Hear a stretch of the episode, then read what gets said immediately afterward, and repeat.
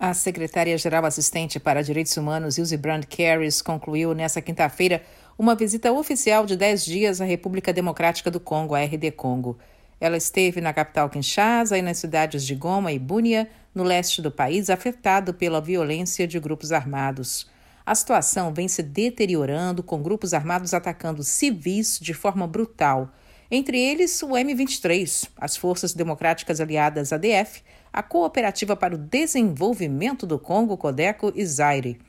A representante falou de casos de assassinatos em massa, mutilações e violência sexual relacionada a conflitos que causam deslocamentos em massa e trauma duradouro. Ilse Brandt Carris disse que a violência deve acabar, ecoando o apelo do secretário-geral no último fim de semana por uma ação pela paz. Ela pediu às autoridades que redobrem os esforços para combater o ódio crescente e implementem também iniciativas para promover a confiança e a coesão entre as comunidades.